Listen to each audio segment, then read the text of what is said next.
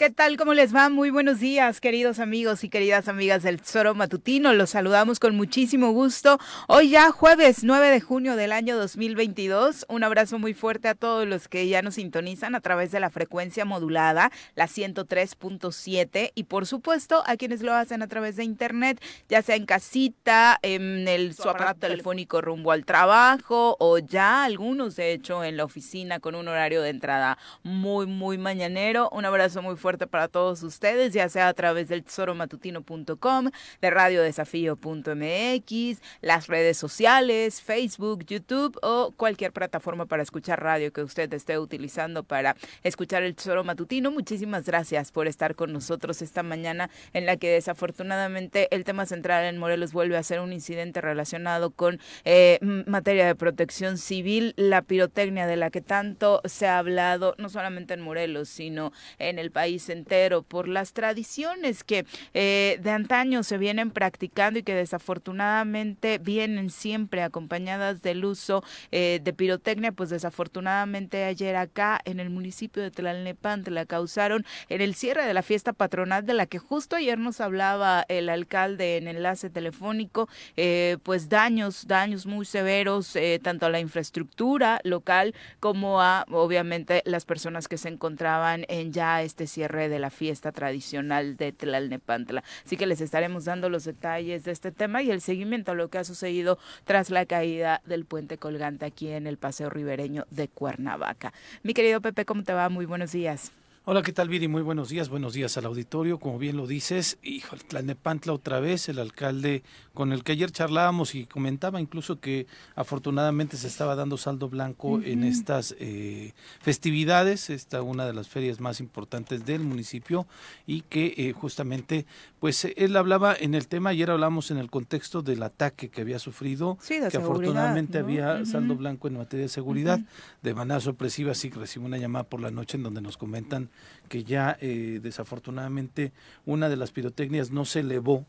Este, el famoso castillo. sí, sí, sí, en el castillo hay unas con las coronas que no se elevan y eso fue lo que, eh, como no se elevó, pues tronaron a casi a la altura donde estaba la gente, un castillo muy grande, muy grande, la verdad sí vi la fotografía previa al encendido de este, de este castillo y eso fue lo que originó y derivó en las lesiones de algunas personas que afortunadamente, al menos el boletín que envió Comunicación Social por, a través de Protección Civil o al revés, Protección Civil a través de Comunicación Social de Gobierno del Estado mencionaba que ya las personas estaban dadas de alta, qué bueno, pero este y también el alcalde anoche mismo decía que iba a estar eh, apoyando a la gente que resultara herida, eh, lesionada eh, a partir de este, de este incidente y pues ojalá realmente no haya pasado a mayores. También había menores de edad que resultaron heridos. Pues obviamente hay pues de todas, ¿no? Pues, cuando hay un castillo de estos que son tradicionales, vayan en los pueblos, en comunidades todavía en nuestras, en nuestras ciudades. Es que aparte entre más grandote, más impactante, y mejor quedas con el pueblo, ¿no? O sea, eso también es algo que de verdad como ciudadanos y como autoridades debemos tener muchísimo cuidado porque en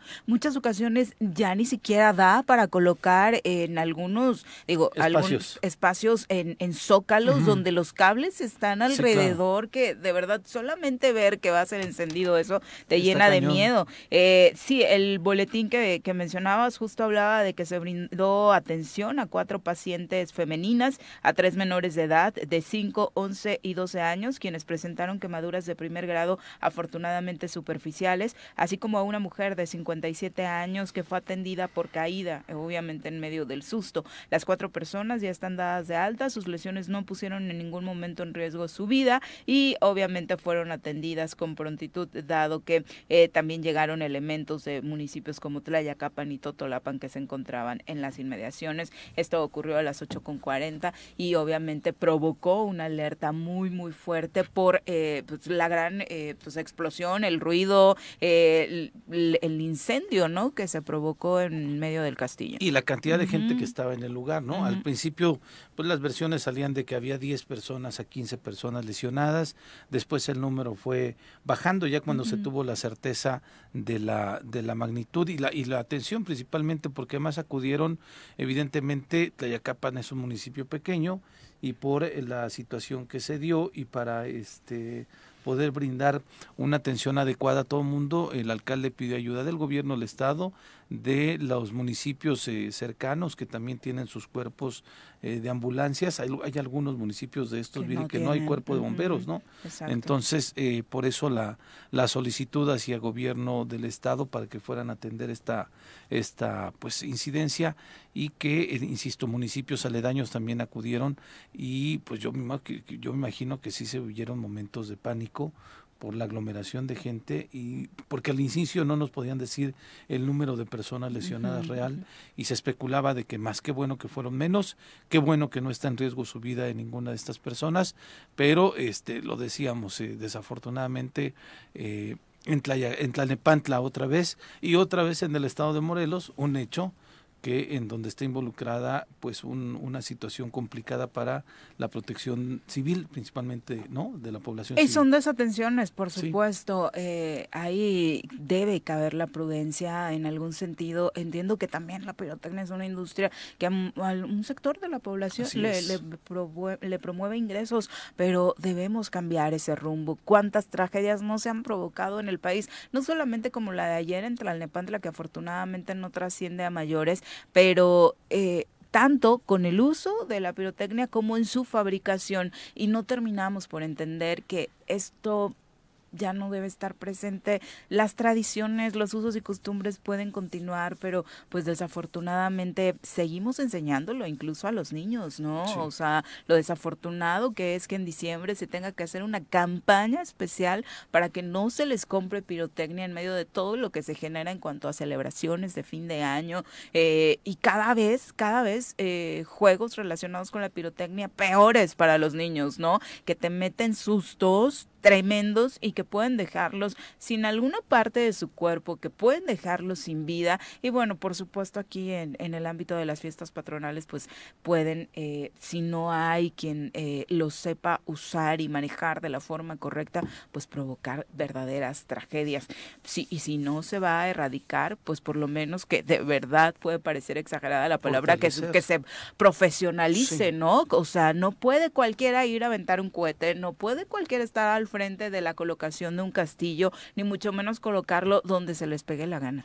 Sí, y poder fortalecer esos este, esquemas de protección civil, ¿no? En el propio comunicado decía eh, el eh, gobierno del estado que pues cada municipio es responsable de estos incidentes, tienen absolutamente toda la razón y por ello eh, creo que tienen que revisarse más. Para tirar cohetes de esta magnitud, también tienes que tener permiso de la Sedena. Claro. Avisas a la Secretaría de Defensa Nacional para poder realizar estas cosas eh, y pues eh, van en este, insisto, esquema de protección civil, protocolos necesarios que se tienen que cumplir y que pues para, justamente para garantizar la integridad de la gente que se reúne en, este tipo de, eventos. Y entiendo que a mucha gente le molesta, ¿no? Porque obviamente lo consideran parte de su patrimonio cultural, pero si se quiere conservar este patrimonio cultural y, seguir utilizando la pirotecnia, tiene que haber responsabilidad también de los organizadores de estas festividades, por el bien de todos. O sea, no, no es por ti, no es por mí solamente, es por el bien de todos e incluso de las propias fiestas. ¿no? Sí, porque podríamos estar hablando de una tragedia ahorita, ¿no? Afortunadamente, insisto, solamente fueron las personas que ya mencionaste tú las que se vieron involucradas, donde afortunadamente ya están en casa y que, este, pues esto, insisto, pudo haber sido una situación mucho más grave, ¿no? Pero otra vez Morelos dando nota nacional. Desafortunadamente. En un caso raro. Pues, sí, y, eh, exactamente, por supuesto, es una semana complicada para nosotros después de lo sucedido aquí en Cuernavaca con el puente colgante, en donde ayer de nueva cuenta en la sede Papagayo volvió a hablar el alcalde de Cuernavaca, ya obviamente con más información en la mano eh, sobre lo, lo ocurrido en el puente y de entrada lo que anuncia es que obviamente tras eh, lo ocurrido se va a hacer una revisión general generalizada de buena parte de la infraestructura de la ciudad para evitar que se tengan complicaciones. Ya habían hecho una en este puente de Buenavista, el distribuidor, eh, se va a realizar otra. Bueno, de hecho se viene haciendo continuamente durante los últimos años sin que se llegue a un consenso generalizado, ¿no? En torno a si realmente se necesita o no hacer una modificación. La imagen es espectacular, lo sabemos todos, en este puente de pronto parece parece que se va a desprender. Hay quien, eh, los expertos señalan que, bueno, también es parte de la infraestructura, está en una curva y, las modificaciones que se tendrían que hacer son mínimas, pero bueno, una revisión nunca está de más. Y al otro punto, el Puente del Dragón era otro de los eh, lugares, en Cuernavaca donde se estarían eh, realizando revisiones especiales para evitar que particularmente en esta temporada de lluvias pudiera tener alguna repercusión negativa para sus usuarios y por supuesto sobre el incidente en el puente colgante eh, y, su caída se dio a conocer lo, bueno, parte de lo que ya sabíamos, que hay una investigación eh, por parte de la Fiscalía Anticorrupción, por parte de la propia Fiscalía eh, General del Estado y por supuesto que se tratará de entregar toda la información que se tenga en mano desde el propio ayuntamiento para deslindar responsabilidades. Sí, y justamente este espacio va a quedar a resguardo de la Fiscalía Anticorrupción. Ayer hicieron un recorrido, ¿no? ya, fueron los peritos, estuvieron revisando algunas cosas. Y ayer mismo, ¿te acuerdas que en la mañana nosotros comentábamos que sí había un dictamen de protección civil de Cuernavaca? Fue hasta ayer cuando ya la autoridad lo dio a conocer, ¿no? Pero nosotros por la mañana eh, habíamos dado cuenta de que justamente había un oficio del 3 de marzo de 2022 dirigido al secretario de Desarrollo Sustentable y Servicios Públicos del Ayuntamiento de Cuernavaca, que entre algunas cosas que menciona el oficio, la formalidad vaya, pero eh, las observaciones que realiza uno dice tal cual, eh, el puente colgante de madera al cual se recomienda el reforzamiento de sus tensores que sirven como soporte al mismo, así como la implementación y o colocación de cinta antiderrapante en el piso de madera. Y la otra recomendación que hacían es la reparación y aplanado del acueducto, el cual conduce a la salida del paseo ribereño por la calle Carlos Cuaglia, debido al desprendimiento de concreto que presenta.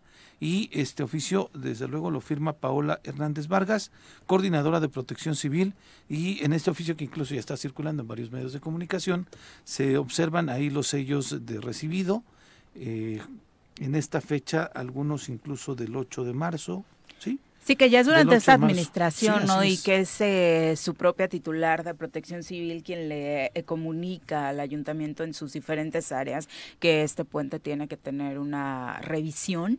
Eh, por supuesto, han pasado seis meses de esta administración. A mí también lo que me parece es que hoy sí tendrían que tener mayor información en la mano, ¿no? Sobre todo porque esta administración anunció que iba a iniciar, o incluso administrativamente eso compete, una revisión minuciosa, ¿no? Sobre lo hecho particularmente en, en, materia de obra pública en la anterior administración y esta fue justo una de las obras que de la mano con gobierno del estado se, se cerraron y, y, por eso creo que el alcalde desde sus primeras declaraciones tenía como muy claro no esta parte de que pues ese ese puente ni siquiera había entrado en la en la obra. en la obra que se realizó de rehabilitación y además eh, esta inquietud no de abrir un poco más el, el recorrido porque lo decíamos ayer eh, no no se incluyó como parte de la rehabilitación porque aparte era alargar un poco más el recorrido y eso implicaba eh, mayor inversión y, por eso mismo no se no se continuó y esa área se tenía de alguna u otra forma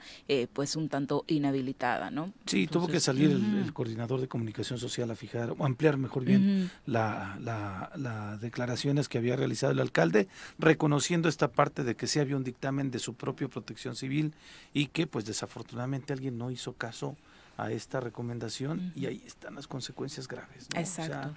Eh, terrible pues lo que, lo que pasó aquí en, en, el, en el municipio de Cuernavaca y pues las investigaciones ahí van. Lo que sabemos es que también eh, en el estado de salud de la gente parece que están avanzando, están, avanzando, están estables, ¿no?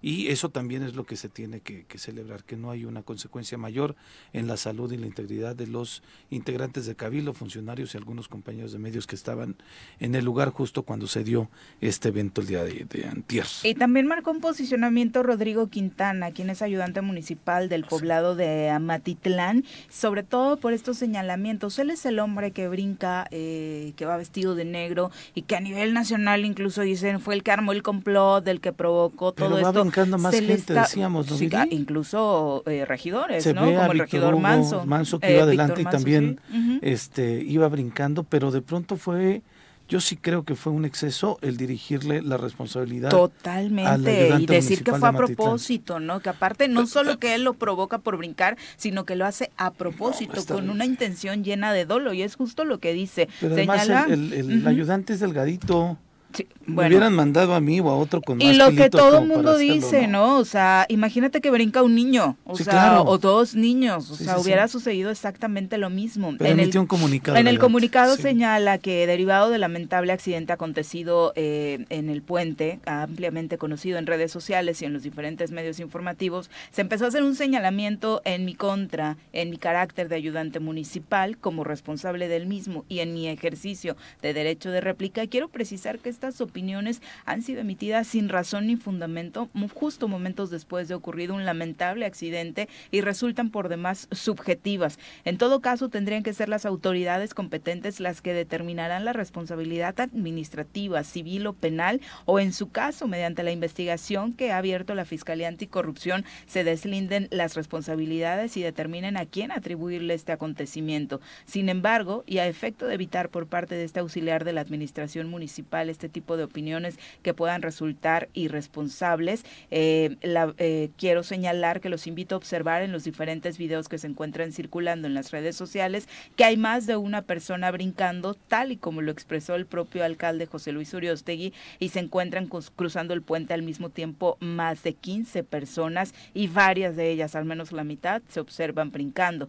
Si hay alguna falla respecto al diseño, cálculo o construcción del puente sobre la capacidad del peso, sobre la estructura, se tiene que investigar, pero se ha hecho evidente que se sobrepasó la misma. Como es, como he señalado, será un experto en la materia quien determine si hubo alguna falla en el diseño, pero será lamentable que se trate de fincar la responsabilidad de esta falla a los transeúntes o usuarios que íbamos cruzando aun cuando estuviéramos saltando o jugando sobre el puente o por haber decidido cruzar muchas personas al mismo tiempo. Insisto, una estructura de este tipo siempre debería ser diseñada, calculada y construida para el peso más crítico posible. Y a todos los que sin conocimiento de cómo pasaron las cosas juzgaron los hechos sin siquiera alguna sin que siquiera alguna autoridad pudiera haberse pronunciado al respecto, les hago de su conocimiento que el suscrito acudió a este evento acompañado de su hijo menor y jamás pondría en riesgo la vida del mismo. Y me parece que es contundente, agradece al pueblo de Amatitlán todas las muestras de apoyo hacia su persona,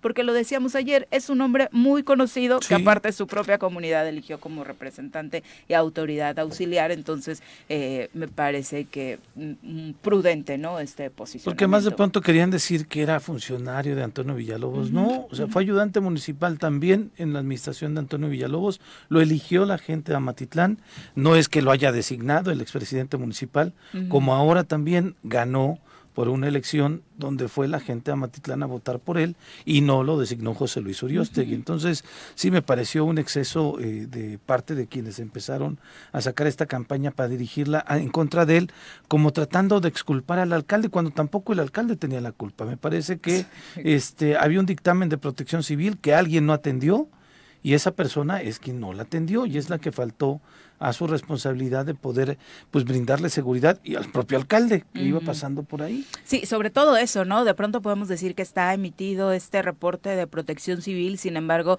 el alcalde estaba enterado, le informaron, ¿no? O sea, realmente llegó a sus manos ese reporte y a la hora de cruzar el puente, él, él tenía conocimiento de esto. eso sería también datos a, a, conocer, ¿no? Sí, por eso yo, yo insisto ahí, y, pero insisto, la, intentaron desviar la atención para eh, dirigirla en contra del ayudante porque estaba brincando. Yo lo comenté incluso al aire, Viri, este, de pronto que quienes pasamos por este tipo de puentes, sí le hacemos a la jalada cuando además vamos este con alguien más que le da un poco de temor las alturas y empezamos a brincar y a moverlo para este, creo que ya no lo voy a hacer.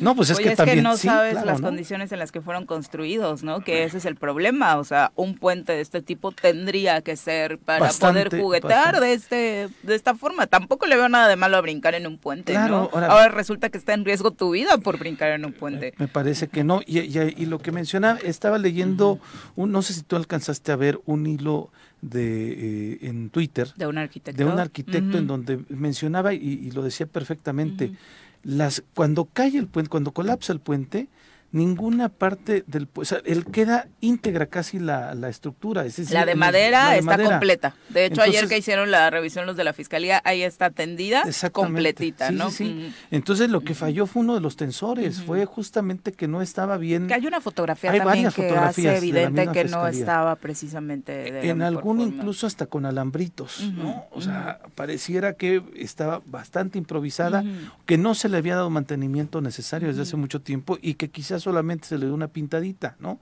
Entonces, este, me parece que es ahí lo que se tiene que atender de fondo, de que la estructura no estaba eh, perfectamente eh, reforzada para que pudiera pasar eh, la gente. ¿no? Y dejar de minimizar, por supuesto, como autoridades cualquier detalle de este tipo. Y no, hablo solo de la administración actual, ¿no? En, en, general, me parece que no podemos poner en riesgo, eh, lo decíamos hace poco, el asunto de las banquetas. ¿Cuántos años llevamos con banquetas en mal estado? Porque, pues es una banqueta, ¿no? ¿A quién le va a hacer daño? Por Dios, fracturas, caídas, la gente que desafortunadamente tiene que andar en muletas, en silla de ruedas, lo vuelve imposible, te genera un gasto para pagar transporte público particular. Eh, de verdad, es, es, son detalles que de pronto a la ciudadanía le causan un daño muy severo y para las administraciones sigue siendo como, es una banqueta, es un puente, ¿no? y que estas banquetas, unas se van deteriorando por los años, evidentemente, otras más por, lo, los por árboles, los árboles inadecuados que colocamos en las, en las calles y que colocamos de pronto eh, de manera propia, pero de pronto también la autoridad colocó árboles que era evidente que iban a, levantar las banquetas, ¿no? Y tenemos eh, otras cuestiones de drenajes, este que sabemos la que Comisión Federal de Electricidad ¿no? que luego abre, bueno, Telmex, ¿no? ¿no? este, y entonces va, va deteriorándose nuestro nuestro eh, vaya eh, estructura urbana, ¿no? Y eh, sí es importante poderle dar atención a todo este tipo de cosas. Exacto, y, no ir descartando las obligaciones que como gobernantes tienen, ¿no?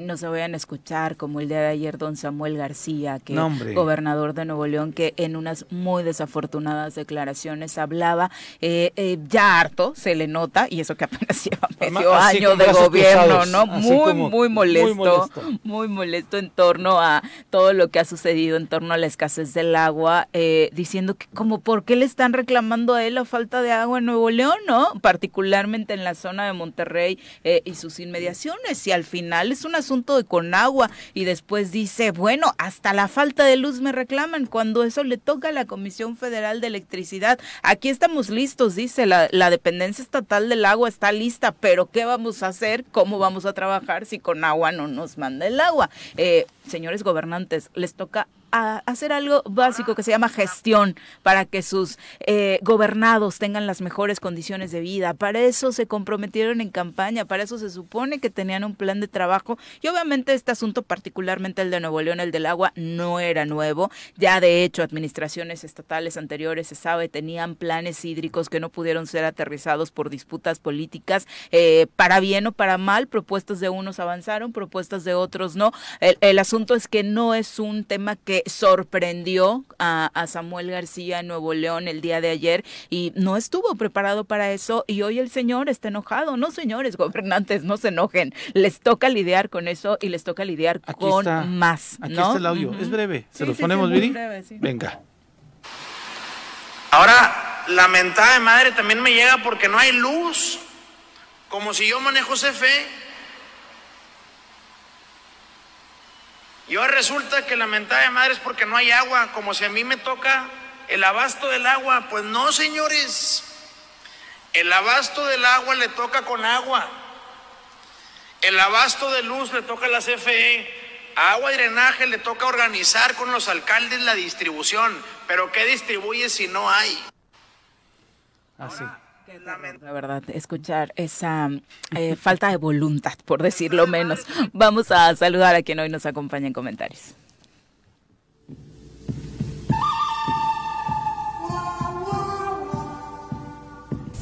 Partiendo desde la ex hacienda, pasando por la parada del 84 y cruzando el puente del pollo llega Carlos Caltenco a la cabina del Choro Matutino.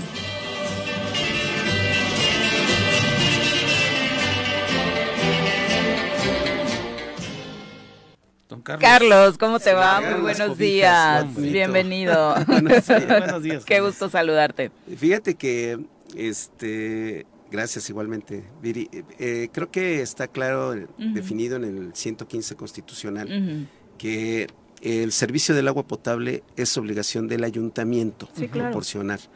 De hecho, las resoluciones que me parece desde 2013 ha habido con respecto a quejas de usuarios por falta de, del servicio del agua han sido todas indistintamente falladas a favor del usuario porque es un derecho humano y eh, mandatadas a su, para su ejecución y su solventación a los ayuntamientos. Quizá Samuel no quiso este, llevarse entre las patas a, su correligionario, a, Luis Donaldo Colosio Riojas, eh, eh, que por cierto le gusta andar en el agua. No vayas a llegar hacia Cabildo un día, ¿eh? y, y este y pues ahí está el problema, no, no lo puede eludir el gobernador. Pero, quiso meter mano de entrada, ¿no? El plan, el plan de distribución del agua para la zona metropolitana sí lo presentan en conjunto. O sea, sí el gobierno del estado quiso lucirse, dijo, traemos este plan de 4 de la mañana hasta las 10, les va a caer un poquito. Por eso los reclamos van hacia él, porque quiso en algún momento, y con lo que le toca, por supuesto, eh, abonar con los municipios que están involucrados y, y plantear esta este nuevo mecanismo ¿no? de horarios. Así es, eh, y digo, eh, yo no sé eh, en qué país está Samuel, pero aquí por lo menos en Cuernavaca y en una buena parte de Morelos se tandea el agua, hay horarios. Este, a lo mejor está acostumbrado a, esa vida donde todo el tiempo está cayendo el en agua. San Pedro creo que sí cae todo el, todo el día. De los Garza García, pero, o sea, por amor de Dios, eh, no puede ruir su responsabilidad. Sin duda. Bueno, son las 7.30 de la mañana, nos vamos a nuestra primera pausa, regresamos con más.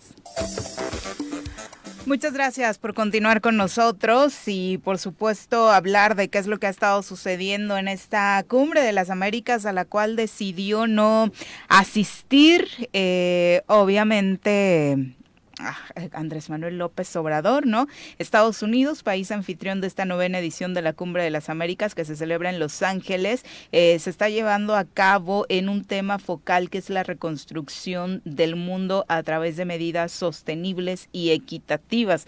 Uy, ¿a poco Estados Unidos sí le va a entrar a eso? Los preparativos del evento estuvieron marcados por esta postura que le decíamos de Andrés Manuel López Obrador, quien declinó asistir. Está en su representación Marcelo Ebrard, a quien sentaron justo al ladito de eh, Almagro, ahí en que fue uno de los datos que llamó la atención y desafortunadamente, bueno, en, en México dentro de los temas que se han vuelto virales es esta editorial que se hace respecto a que qué mal que no viene Andrés Manuel López Obrador, ¿quién va a traer el guacamole a la cumbre? ¿No?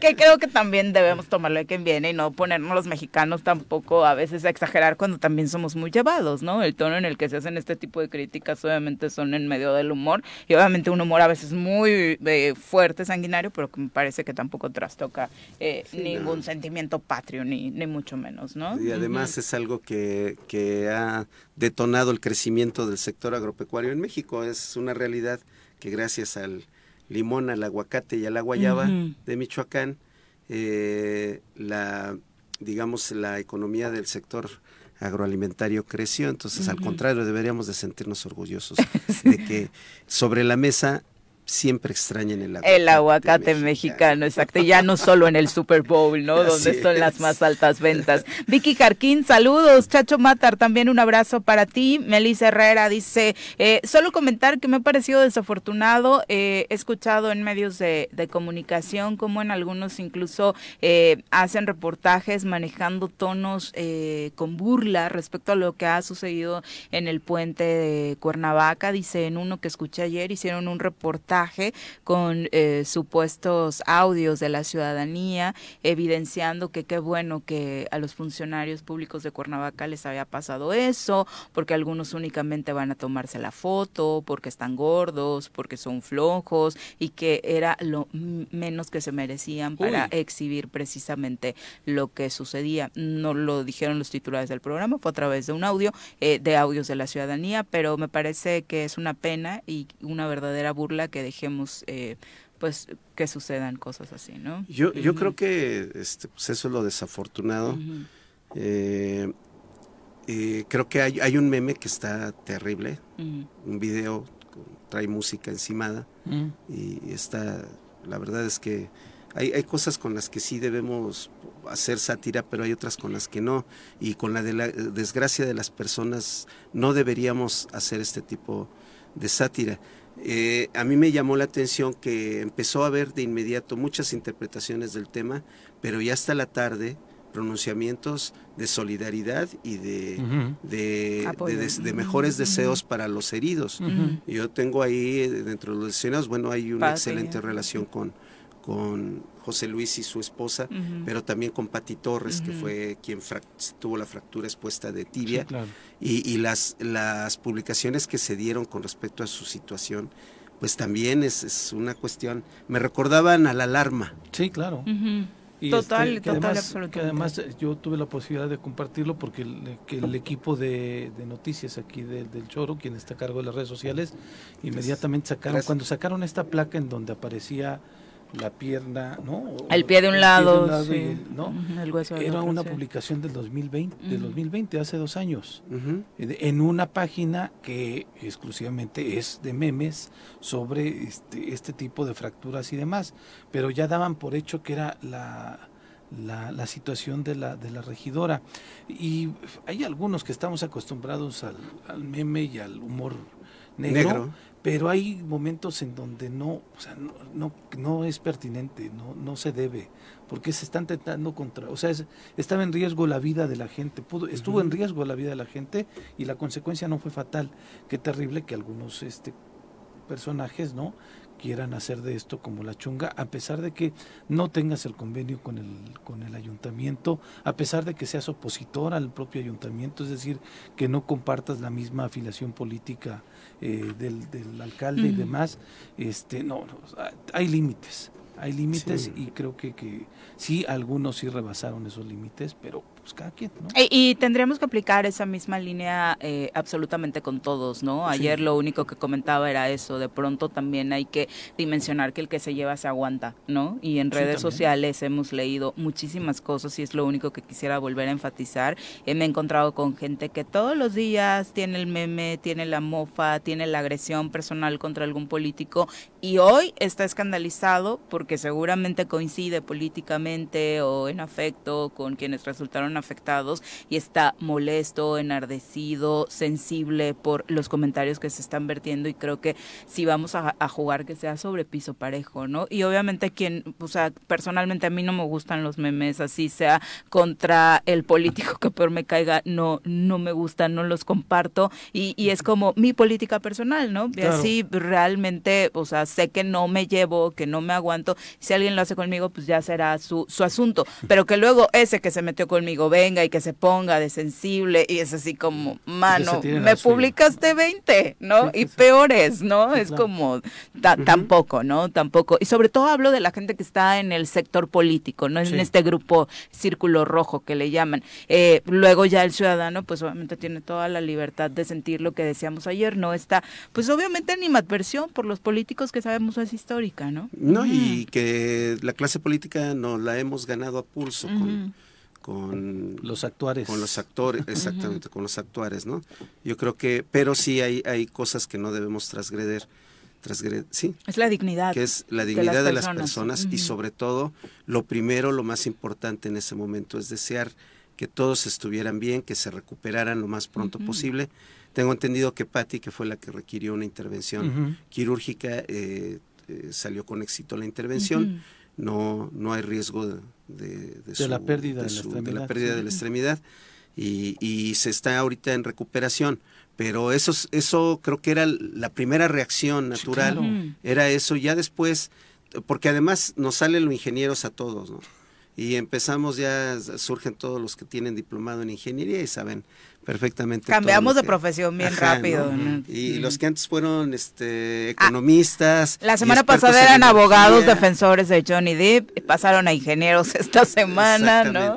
Después a peritos criminalística con el ataque del alcalde. de, de Tlalnepantla, claro. Después fue la, la, y esta citación del puente y ahorita de la pirotecnia. Creo que se ha perdido luego mm. por parte de, de, de muchos, incluyendo tanto de la clase política como de los medios, esa cuestión de la objetividad. Están los hechos muy claros con respecto a la definición de las responsabilidades. Las autoridades seguramente van a actuar en ese sentido y a toro pasado, o como dicen después del niño ahogado, se tendrán que hacer las acciones que se tengan que hacer correctivas eh, en ese caso de ese puente colgante, que no es el único, ¿no? O sea, no es el único y, que todos ese tipo de construcciones siempre implican riesgos. Exactamente. Por eso también un llamado a la reflexión de todos los que de repente, y lo mencionabas antes eh, al principio del programa, que lo agarramos como que juego. lo agarramos como juego, hay que ser muy responsables. Y en todos los sentidos, eh, Carlos, justo nos has mencionado hace algunas semanas lo que ocurrió en Temisco y lo que se está investigando y tratando de resolver respecto a este mirador de las Tres Cruces, ¿no? Un lugar que aglutinó a muchísima gente que desde, desde el día uno, precisamente con este tema de la pirotecnia, tuvo sus complicaciones y que luego ya le encontraron más fallas y que seguía obviamente eh, pues llegando gente a visitar un lugar que es lindo, ¿no? Pero que desafortunadamente no contaba con las condiciones. Sí, Protección Civil del municipio tuvo que llegar a acercar, eh, digamos, estas dos zonas de riesgo que tiene, que es el muro oriente y, el desplante del mirador, precisamente, que tienen fracturas. Este, ya terminamos los estudios técnicos, estamos esperando nada más del proyecto de remediación del, de las diferentes propuestas que haya para ya intervenir esa, esa parte y reducir los riesgos. Pero se tienen los riesgos cuando te los menciona un área como protección civil se tienen que este, atender se tienen que atender. Sí esa es la respuesta. Y, y, en el caso este particular este hay un dictamen de protección civil del estado de fecha 2021 que no se atendió en el caso de las tres ah, en el caso de allá. Tampoco. No pues es que sí es terrible o sea y más cuando estás en un lugar este este de las tres cruces donde va gente ¿no? En este lugar eh, del puente colgante donde se esperaba que fuera una afluencia importante de gente, se había anunciado que iba a ser eh, reabierto este paso ribereño para que hubiera espectáculos culturales los fines de semana, para que la gente pudiera estar, para que por las noches se pudieran dar este tipo de los pasajes, del paseo junto acompañado con las los cuentos de las leyendas de, terror y demás. Entonces se veía con una gran expectativa. Entonces esos sitios, todos los sitios en donde converge el paso de la ciudadanía de aglomeración de personas, se tienen que atender e insisto, hay protocolos de protección civil que este, marcan perfectamente cuáles son. Pero ¿qué podemos esperar si ni siquiera los municipios eh, en un alto porcentaje en Morelos tienen atlas de riesgo, no? es la cantaleta que vienen a soltarnos año tras año, eh, bueno, cada sexenio quienes asumen la titularidad de protección civil estatal de no, seguimos igual, los municipios no están trabajando estos temas, particularmente ahora en temporada de lluvias volvemos a estar tronándonos los dedos respecto a que la gente que vive en las zonas cercanas a las barrancas particularmente pues no viva una tragedia, ¿no? Y fíjate que justamente ahorita que mencionas el, tema de las lluvias, en Yautepec se reportaron dos árboles caídos por los vientos de la lluvia de ayer que creo que la lluvia de ayer este sí cayó en todo el estado. ¿eh? Sí, sí. Porque me decían en Cojutla estuvo lloviendo también ayer, este pues, Yautepec llovió, Temisco evidentemente llovió, y justamente los elementos de la Dirección de Protección Civil y Bomberos de Yautepec realizaron labores para retirar de la vialidad los árboles que colapsaron como consecuencia de los fuertes vientos registrados la noche de este miércoles. Uno de ellos fue derribado sobre los carriles de libramiento Cuernavaca-Cuautla a la altura de la calera lo que obstaculizó la vialidad de los dos carriles, y el segundo en el barrio de Istlahuacán, en la carretera Yautepec-Huacalco. Afortunadamente no se reportaron personas eh, heridas. Particularmente una labor social. Nosotros en Temisco hemos detectado ya eh, la presencia del hongo este que provoca la muerte fulminante del laurel, que está matando los ficus de, todo el valle de Cuernavaca. Este, eh, yo aprovecho para, en el caso de las escuelas de, todo el estado y en el caso de, todos los que tengan ficus, si su árbol ya perdió las hojas en este momento que tenemos este, eh, lluvia, es mejor que lo retiren por completo porque lo que encontramos ayer después de la lluvia de, la noche anterior, que también fue fuerte, que la gran mayoría de los árboles eh, afectados por este hongo se cayeron o se rompieron, se quebraron oh. sus hojas. Y eso es un riesgo fuerte para la población. Me decían, porque e, eso lo viví yo en la explanada del estadio Agustín Coruco Díaz, había unos laureles impresionantes, hermosos, y se fueron este en un mes se secan. Y entonces es que el, el, este hongo, entra al interior, desde la raíz, y entra este en el, en el tronco. Lo va debilitando, lo va secando completamente y eh, pues ya te das cuenta cuando se cuando se están cayendo las hojas, ¿no? La gente no, no, no lo percibes antes. Y además es bastante no sé si decirlo contagioso, no sé si es el término, ¿no? Y, por, las aves. Sí. Los jardineros son un vector porque van, podan y este llevan el se llevan el en las tijeras. Eh, pero en el caso particular de las escuelas, hay que que se acerquen, en el caso de Temisco, acérquense al municipio, eh, acérquense al área de medio ambiente y al área de mantenimiento de escuelas para que sean retirados de inmediato este tipo de árboles y evitemos accidentes con los menores. Y en el caso de, de los usuarios con sus jardineros, por favor, eh, y si no tienen recursos, acérquense a Protección Civil de, de, Temisco para que podamos apoyar en el retiro de los árboles que ya estén secos, porque están representando un riesgo con estas lluvias. Sí, sobre todo porque puede causar un accidente eh, grave, ¿no? Entonces pongan atención a este tema, particularmente maestros. Sí, Aquí incluso te, das, te das cuenta en los que están camino hacia el hospital Viri, son árboles grandísimos que ya tienen ese hongo y que están secos. Sucedió en el, se hizo una revisión en Plaza, en el kiosco, en Jardín Juárez, también el año pasado,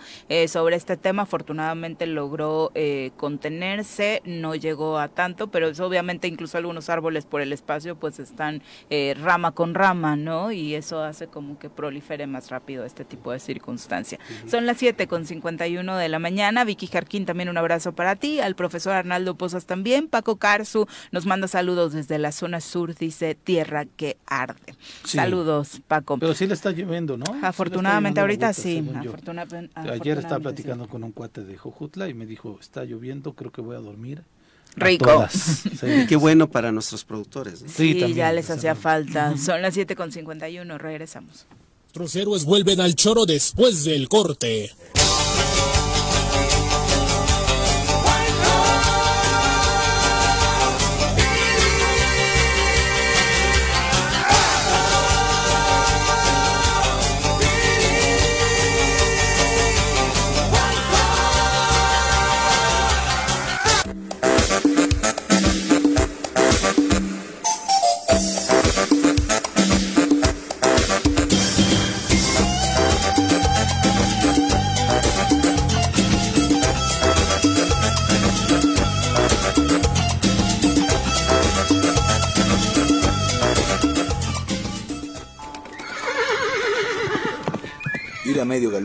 Es la cura de todos los males. Ven y vive la mejor experiencia en Rancho de la Media Luna, ubicado en Tres Marías, Huitzilac, Morelos. Contamos con adiestramiento y corrección de caballos, clases de cabalgata, arreglo de monturas, herraduras y asesoramiento para el manejo del caballo. Contáctanos para agendar tu cita al 777-155-1062 y vuélvete un experto con los caballos.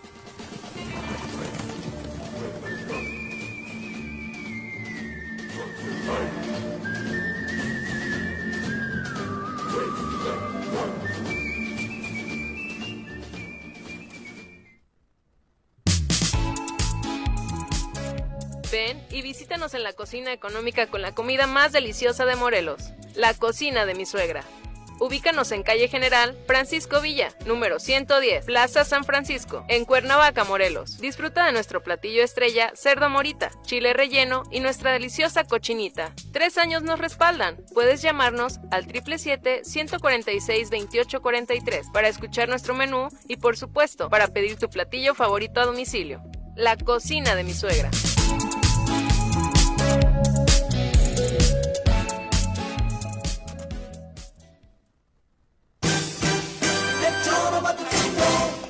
El Choro Matutino, la revista radiofónica más exitosa de Morelos. Escúchanos de lunes a viernes de 7 a 9 de la mañana. Por nuestras redes sociales y en Irradia FM 103.7. Entérate de los temas más importantes de la mano de nuestros expertos en política, economía, cultura, salud, sociedad y mucho más. Únete a la visión única de nuestros conductores sin censura. Somos El Choro Matutino. Vamos a gozar.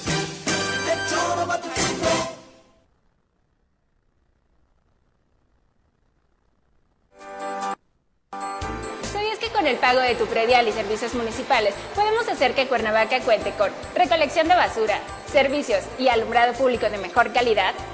Ahora que ya sabes en qué se invierte tu dinero, ponte al día con tus contribuciones. Hoy más que nunca, Cuernavaca te necesita. Cuernavaca, ciudad que renace. Con la finalidad de prevenir accidentes vehiculares originados por el consumo de bebidas alcohólicas, el gobierno con rostro humano pone en marcha el programa Conduce sin alcohol Jutepec. En diferentes noches del mes de junio se instalarán puestos de revisión ubicados en vialidades del municipio para realizar las pruebas de alcoholemia. Te invitamos a no manejar tu vehículo bajo los efectos del alcohol. Cuida tu bienestar y el de terceros. Más información del programa en el número de teléfono 777-309-1609. Lo que bien empieza, sigue su camino al éxito. El Colegio Cuernavaca es 100% bilingüe y somos orgullosamente campeones en matemáticas. Kinder, primaria y secundaria con el mejor modelo educativo. Y ahora aprovecha durante junio un 20% de descuento en inscripción. Conócenos, colegiocuernavaca.edu.mx. Tu camino al éxito. Cásate en Temisco. El gobierno municipal, a través de la Dirección de Turismo y el Registro Civil, te invitan a aprovechar la campaña de matrimonios. Tu cita con el destino es en Temisco. Podrás casarte en un jardín a un costo especial. Consulta las fechas disponibles en nuestra página oficial. Para mayores informes, puedes comunicarte al 777-325-6527. Unidos transformando Temisco.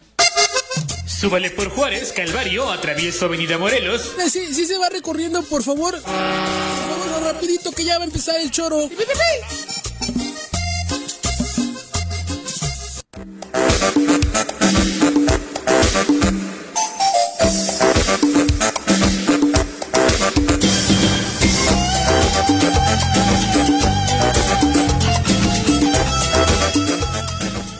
Con 56 de la mañana. Muchas gracias por continuar con nosotros. Eh, por supuesto, enviarle saludos a todos los que continúan escribiéndonos. Ya justo estaba el spot por ahí para la gente que pregunta de Temisco algún número telefónico. Es directo en la mm, secretaría. En la oficialía del registro civil. No, no, no, lo de los árboles. Ah, lo de eh, los Carlos, árboles perdón. Eh, les, decimos en un, en un momento los teléfonos, pero es en medio ambiente en parques y jardines. ¿Está en la presidencia municipal? Está en el edificio municipal, bueno, está en el edificio, eh, digamos, eh, de enfrente o contiguo. A la presidencia, ahí se encuentran las dos dependencias, ahí pueden reportar este, los árboles que tengan, eh, que ustedes consideren que pueden tener la enfermedad. Y recomendarles a sus jardineros que tengan mucho cuidado con las podas.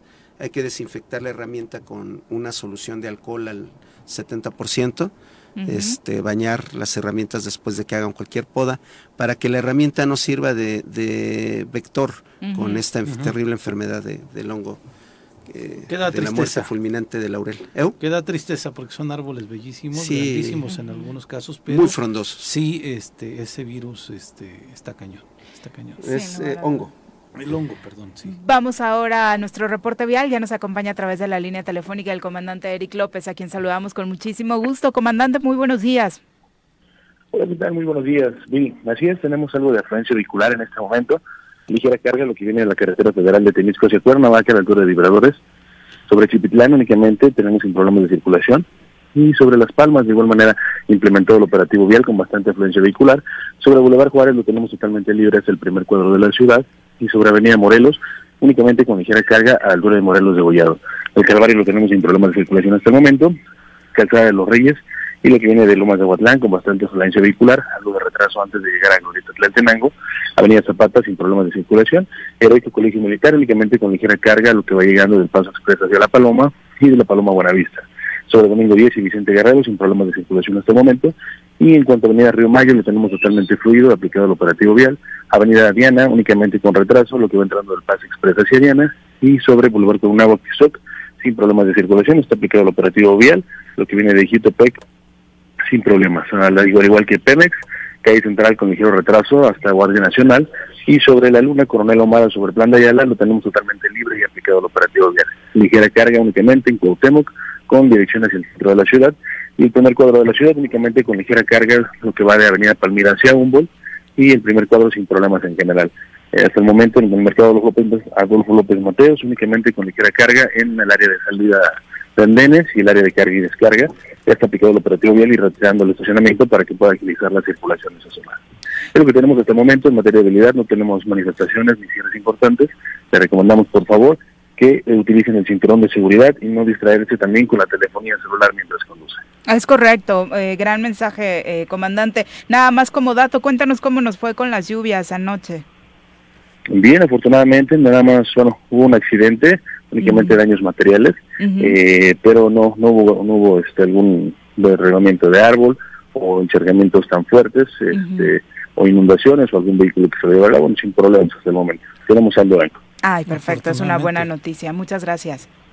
Claro que sí. Estamos al pendiente y que tengan un excelente día. Igualmente, muy buenos días. Eh, pues la verdad es que para como estuvo la lluvia, eh, es afortunado tener saldo blanco esta, esta mañana. Y bueno, como parte del trabajo que sigue realizando la Comisión Estatal de búsqueda eh, junto con eh, familiares, con sociedad civil eh, de personas desaparecidas. Se localizó una fosa clandestina en Huitzilac. Ahí fueron encontrados restos óseos al interior de una maleta. Esto fue en un lugar ubicado justo en la carretera que conduce a Zempuela, muy muy cerca de las lagunas ya.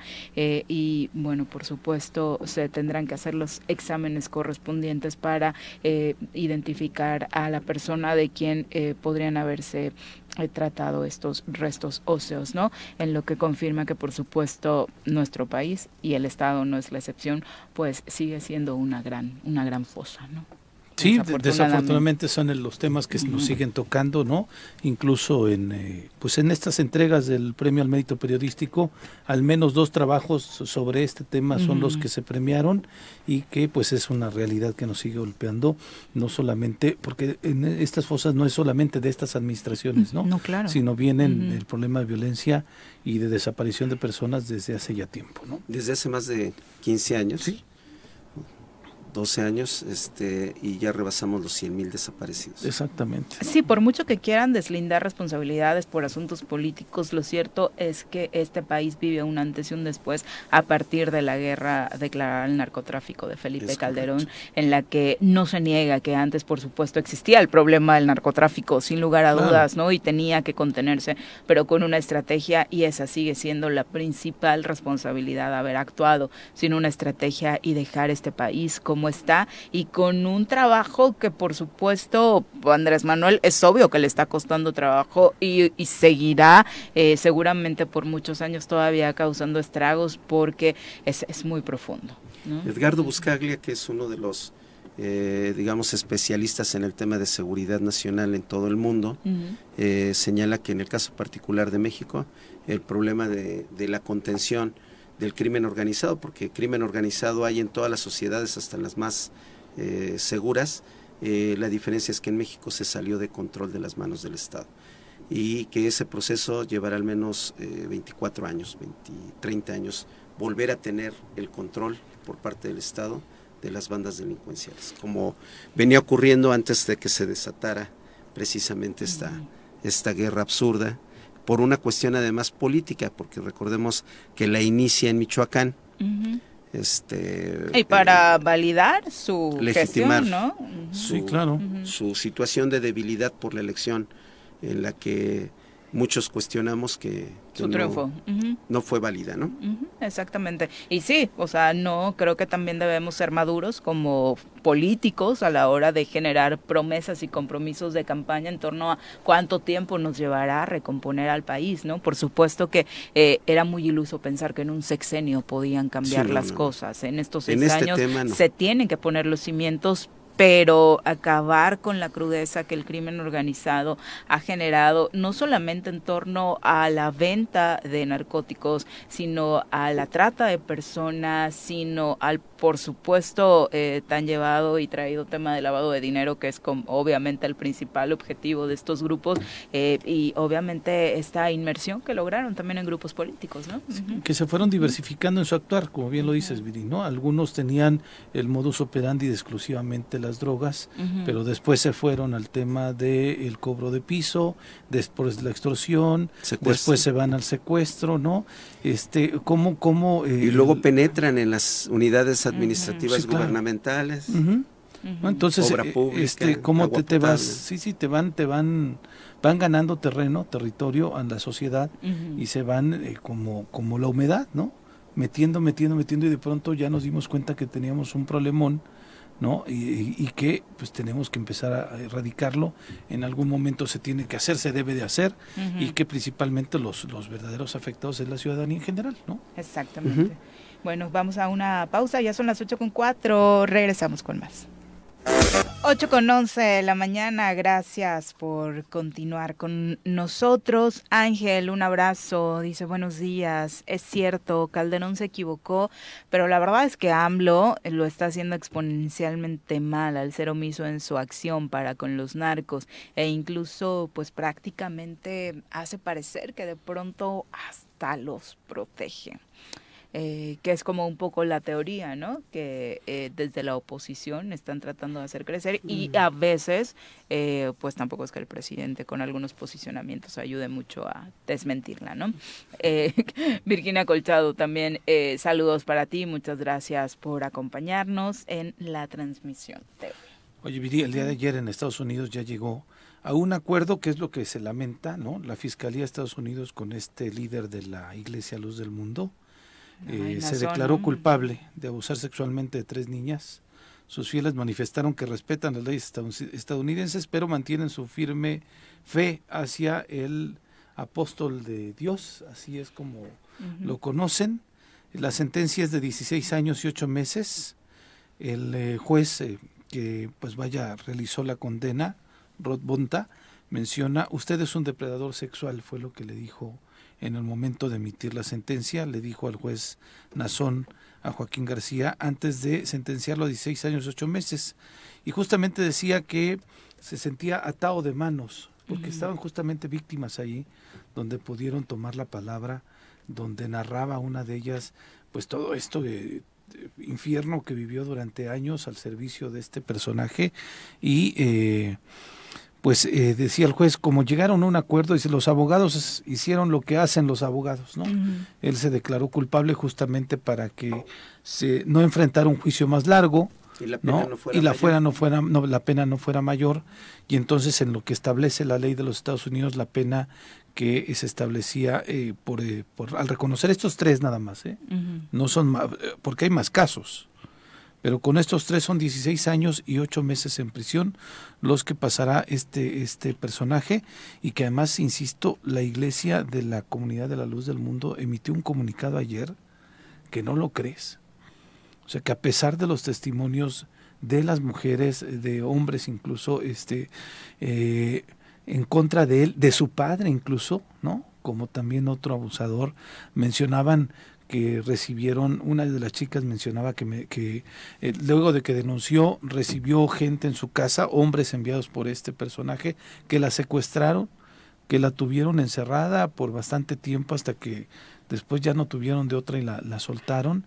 Pero este el comunicado de la Iglesia de la Luz del Mundo es fe ciega, completa, absoluta, entregados a Él, y insisto, lo siguen reconociendo como el, apóstol de Dios en la tierra. Que nos sorprende, ¿no? O sea, muchas otras instituciones religiosas han hecho lo mismo con otros líderes religiosos que han causado el mismo terror, daño y abusos con feligreses, causando, eh, usando a su favor, por supuesto, este poder, esta jerarquía que eh, los espíritus eh, e ideologías religiosas que representan, pues obviamente imponen, ¿no? Sobre los demás. Es, es terrible que sigamos conociendo este tipo de historias y la buena noticia es que hay una sentencia, que hay mujeres y hombres valientes que se han atrevido a denunciar y a impedir que sigan actuando, porque hasta hace poco el poder que tenía ese hombre le permitía seguir cometiendo esas atrocidades, ¿no? Sí, lo bueno es que a pesar de que eh, no sea la sentencia a lo mejor que, que se hubiera querido,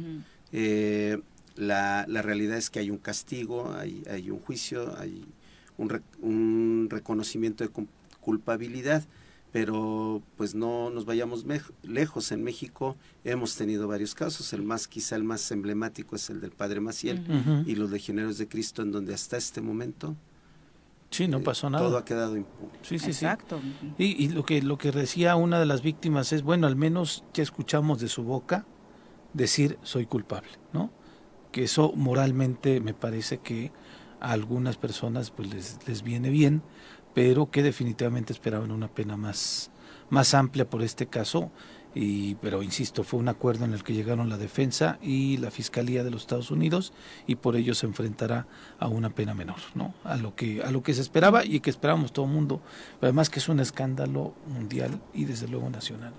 Claro y el, el, círculo político, ¿no? Del cual de pronto se rodean, eh, lo decíamos en México con Maciel, obviamente eh, esta esa razón para juzgarlo no, solo bien, no solamente viene por parte de sus feligreses, porque como sucede con este hombre, pueden quererlo, creer mucho en él y apoyarlo mucho, pero no sería suficiente si detrás no hay un poder eh, fáctico, ¿no? Que, que lo defiende por quién sabe, qué intereses, ¿no? o sea, no sé si solamente políticos, económicos o por también, eh, pues, colusión en este mismo tipo de delitos, que sería sumamente grave, ¿no? Pero sí los nexos con, con grupos de poder, particularmente dentro de la política, son, eh, pues, innegables, ¿no?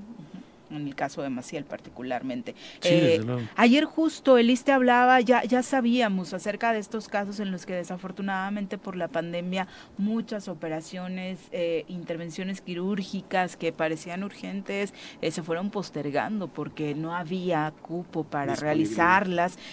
hasta el momento, según anunció el ISTE en Morelos, el rezago de cirugías hay, llegó a un 30% debido a la pandemia. Así lo aseguró el director general de la institución Pedro Centeno, en su visita a Cuernavaca, donde presidió el acto oficial de apertura de la Clínica de Medicina Familiar con especialidades y quirófano aquí en eh, las instalaciones del Carlos Calero. El funcionario federal dijo que el avance en la contratación de especialistas tras la convocatoria que lanzó el ISTE a nivel nacional apenas es del 25%.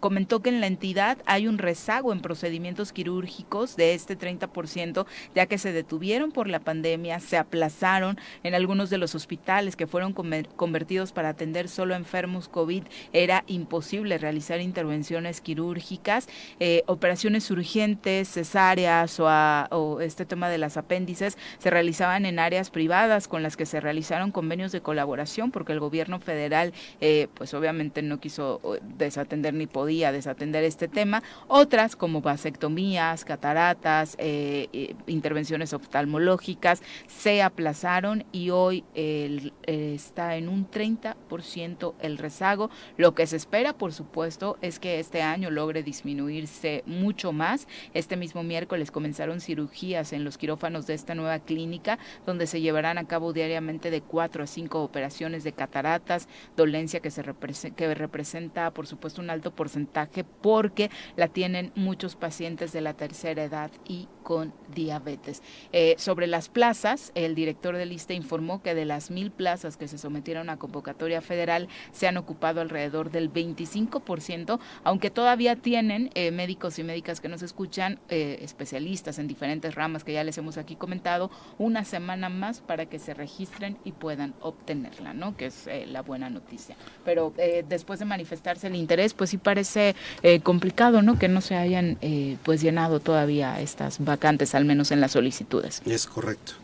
Sí, todavía hay, bastantes vacantes que están, y principalmente en estas zonas este, alejadas también, con poblaciones pequeñas, en poblaciones rurales, en donde las y los médicos no han, no querido este, ir. Querido ir. Son alrededor de 7 mil plazas las que todavía siguen vacantes de las 14 mil, es decir, casi la mitad. Y es, es la crítica que hacía el presidente Ah, el doctor Dunker hacía una reflexión interesante y es que decía que también en el sistema educativo o de formación hacia los médicos y médicas este, no ha habido una posibilidad de orientar ese poder tener contacto de los médicos y médicas a zonas rurales.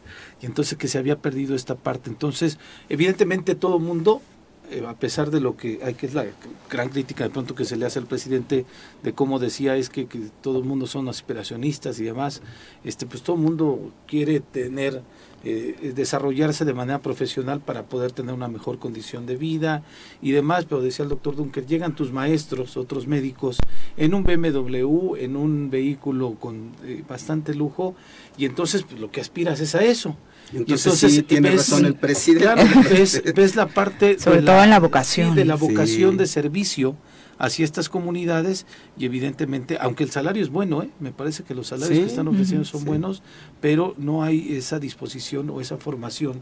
Esa este, formación para, sobre poder generar esta empatía o voluntad de generar trabajos en comunidades rurales. Y el trabajo que hacen los profesores en materia vocacional es importantísimo, no desde cosas mínimas como en materia en la carrera de comunicación, por ejemplo, donde pareciera que todo está enfocado a salir en la tele, ¿no? Y nadie quiere escribir, o sea, cuando te propones ir a reportar, o sea, es esa parte nadie la quiere hacer, nadie quiere ir a hacer prácticas a los periódicos, todos quieren ir a hacer prácticas a las televisoras, porque lo padre es estar frente a cámara, ¿no? Porque eso es lo que te promueve muchos profesores y profesoras en clase. No, no digo que todos. Lo mismo obviamente sucede, como lo decía el doctor Dunker, que está muy cercano a la formación de este sector, pues obviamente es relacionado con médicos y médicas. No es, sinceramente, o tú, tú no escuchas a quienes están formando en materia de medicina, pues hablarte de que se quieren ir a una zona rural, rural a apoyar comunidades, ¿no? Ni, ni mucho menos.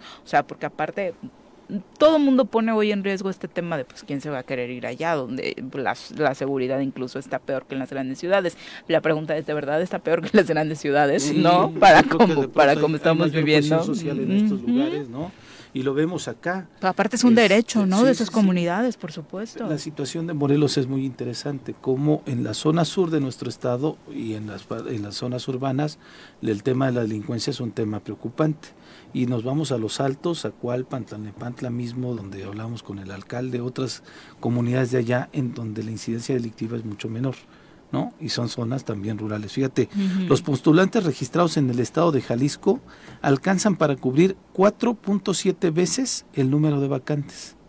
Antes era la Ciudad de México la que estaba eh, hasta hace ocho días en el corte, la que excedía eh, este, eh, en el número de registros a la a la cantidad de vacantes. Ahora es Jalisco quien 4.7 veces excede en la, las solicitudes a los vacantes que hay.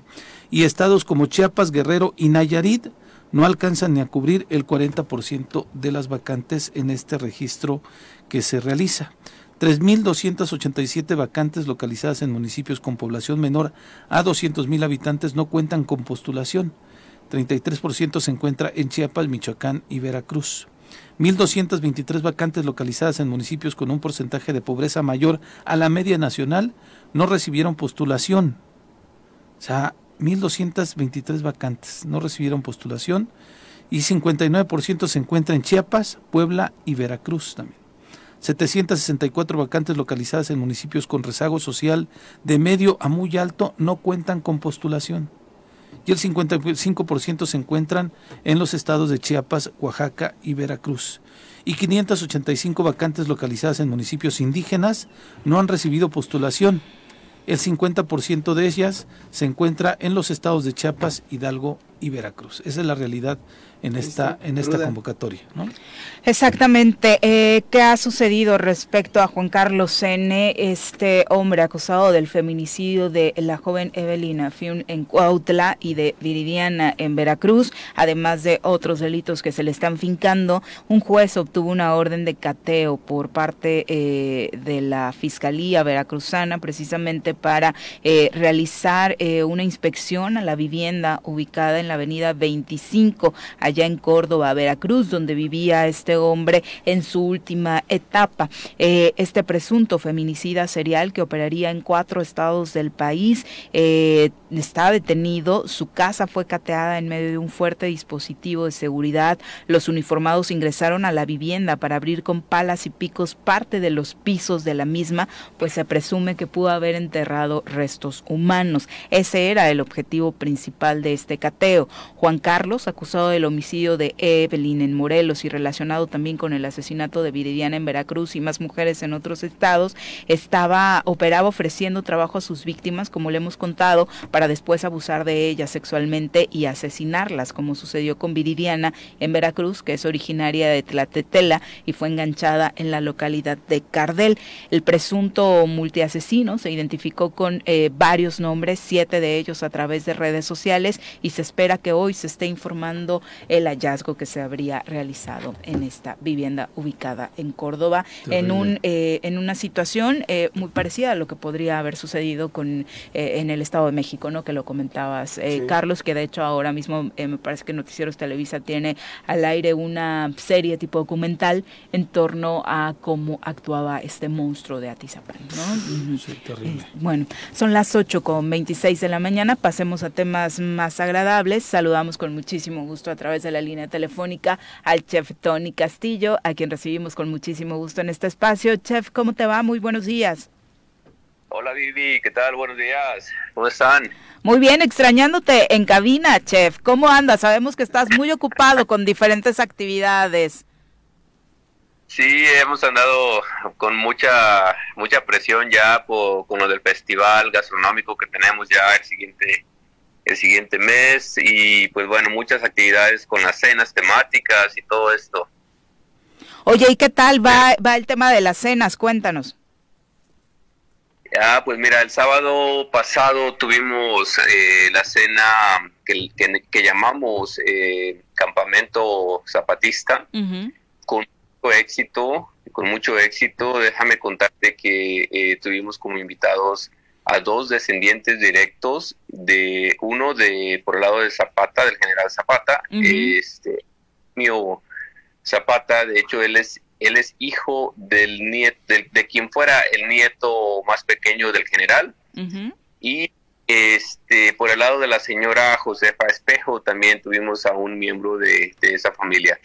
Y, y, déjame compartirte que con una crítica muy muy buena muy positiva en relación a, la comida que estamos ofreciendo tratando de, de crear estas ideas que, que pues con investigación que, se ha elaborado, que se ha llevado a cabo, hemos logrado eh, construir una, un menú que, que, imaginamos que era lo que posiblemente se pudo haber estado comiendo ¿no? en, esa época. ¿Y qué, fue lo que cenaron? Híjole, sabes que este, e, esta semana eh, me di a la tarea de, de, hacer unos tacos dorados de guajolote. Eh, los preparamos en una salsita de cacahuate, que es precisamente una receta que les vamos a compartir el día de hoy, el encacahuatado, pero lo vamos a hacer con setas, que eso ya les contaré un poquito de eso más adelantito. Pero eh, bueno, esos tacos dorados de guajolote con la salsa de... Eh, básicamente es como un mole de chile morita con cacahuate.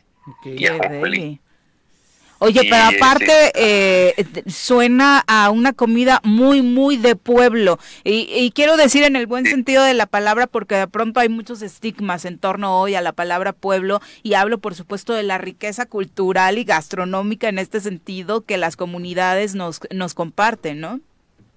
No tienes idea, Vivi, de, de lo que de lo que es para mí como, como chef y sobre todo porque mi carrera pues se ha, se ha llevado a cabo en Estados Unidos, ¿no? Pero regresar y, y empezar ese trabajo de investigación y, y, recrear estos sabores que, sí, ciertamente lo estás comiendo y, te acerca al sabor del mole, pero a la misma vez te das cuenta que es muy diferente, ¿no? Y además las técnicas y el procedimiento completamente diferente a elaborar un mole eh, como tal.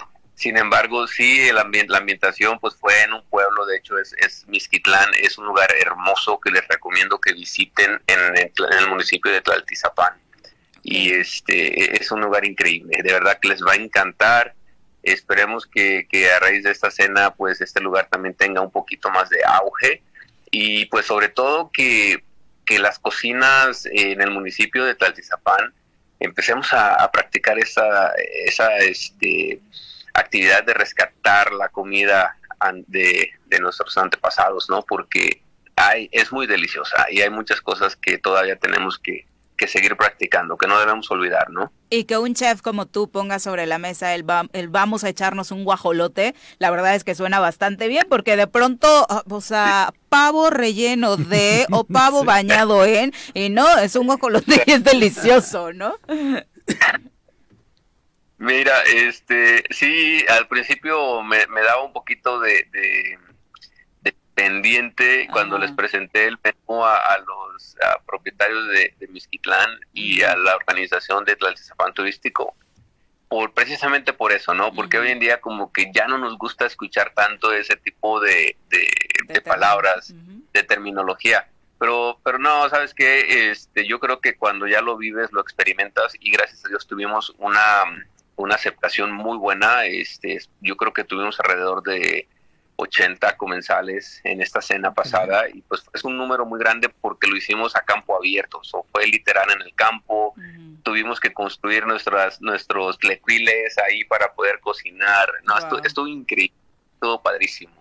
Oye, nada más pues para terminar con lo del guajolote, ¿qué, qué tan recomendable es, eh, es, es su carne? ¿Para qué platillos particularmente lo tienes tú pensado? Mira, eh, pues son muchas cosas, eh, Vivi. Eh, me, he estado, me he dado cuenta de que eh, se pueden se pueden hacer muchas cosas. Yo estoy trabajando en una receta precisamente ahorita de con, hacer una tinga de guajolote. me han dicho que la carne, pues eso tiene un sabor muy diferente y todo. Pero sabes, yo pienso que esto tiene mucho también que ver con la alimentación del, del guajolote. Este y se puede trabajar por ahí por ese lado lógicamente eso va a ser un, tema que, me va a llevar un poco de tiempo este, perfeccionar recetas y todo esto, pero yo lo recomiendo muchísimo, además de que es una carne muy sana, muy limpia sobre todo, ¿no? este, el guajolote es un animal herbívoro 100%, entonces este, sí tenemos muchos beneficios también por ese lado. Cuídense guajolotes, porque, una vez que Tony les ponga la mano, se van a agotar. La verdad, la verdad. Es que empiezas a platicar y a mí ya me empezaron a tronar las, tripas. Bueno, es que aparte en los pueblos de Morelos creo que muchos eh, cuando íbamos a visitar a la abuela o así vivíamos con los guajolotes en el patio, ¿no? O sea, realmente eran parte de... En, Chapultepec mis bisabuelos tenían la costumbre de ofrecer la comida del santo patrono, que es San, San, San Juan Apóstol, y daban mole de guajolote y teníamos guajolotes ahí en el terrenazo, ¿no? Era la costumbre Era claro. cuando había cumpleaños, mole de guajolote. Sí, sí, sí. Es una delicia.